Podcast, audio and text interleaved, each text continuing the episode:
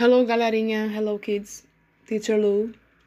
Nessa aula 4 do quarto bimestre do sétimo ano, como vocês sabem e lembram, toda aula 4 trabalha a prática, né, do que foi aprendido, do que foi visto, o conhecimento que vocês adquiriram até aqui, né, nesse bimestre, nesse ano, sétimo ano. Nessa, nessa aula 4, a aula 4 começa, na verdade, como exercício sobre a música The Girl from Ipanema, de Vinícius de Moraes e Tom Jobim. A garota de Ipanema, muito conhecida, né? Por muitas pessoas. Idosas, né? mais antiguinhas, alguns adultos, alguns jovens também. É, quem quiser, antes desse é, dessa música, né, de interpretar um pouquinho dessa música, e quiser voltar, dá uma voltadinha rapidinha na aula 3, tem uma outra música abordada também, só para começar a se inspirar, né? Tem uma outra música chamada Smile, de Charlie Chaplin. Dá uma olhadinha lá, depois volta para cá, sem nenhum problema, sem nenhuma perda, né? E vamos. Começando a letra, né? Começando a música The Girl from Ipanema, que na verdade quem cantou, né, a lembrança, né, que às vezes vem para várias pessoas sobre essa música em inglês, é na voz de Frank Sinatra, né? Começa assim: Tall and tan and young and lovely little girl from Ipanema goes walking when when she passes each one she passes goes. Hum, é assim mesmo. Então, a música é belíssima. É uma MPB traduzida para o inglês, que ficou mais linda ainda. Então vocês ouçam, né? Entrem lá na.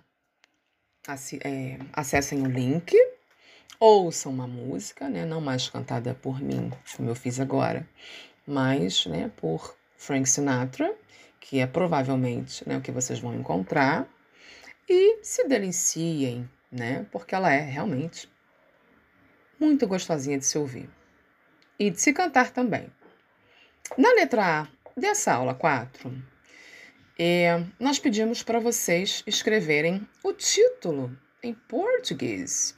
The Girl from Ipanema, em português significa o quê? Escreve no exercício. Na letra B, fácil né, de responder, apenas para que vocês identifiquem os dois autores que eu li ainda agora da música The Girl from Ipanema. Na letra C, quais são as semelhanças entre canção e poema? Após vocês verem né, canções, músicas, e após né, vocês lerem poemas, verificando características de ambos, vocês conseguem escrever, conseguem identificar as semelhanças né, entre os dois gêneros. Escrevam aí também. E logo a seguir, a pergunta: que vocábulo corresponde em inglês à palavra canção?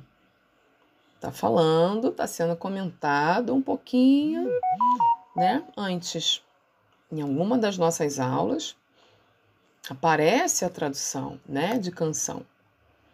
Porque muitas pessoas né, podem achar que é music, mas não é. Tem uma outra palavra específica para canção. Verifiquem lá e escrevam. E nós queremos saber: você considera alguma música em inglês especial? Alguma música né, americana ou com qualquer outra origem? De qualquer outra origem fala ao coração de vocês de uma forma especial? Escreve para a gente, escreve o nome né, da música, o título dela e que sentimento essa música traz, né? E por quê? Estamos curiosos. Né? O que, que vocês entendem pelas figuras de linguagem que nós vimos, né? A metáfora, o paradoxo, a hipérbole, a personificação, também conhecida como prosopopeia. Escreve um pouquinho né, sobre elas. Fica a dica das letras, né, das músicas e dos poemas. Pesquisem, acessem e se deliciem. Kisses, hugs and bye.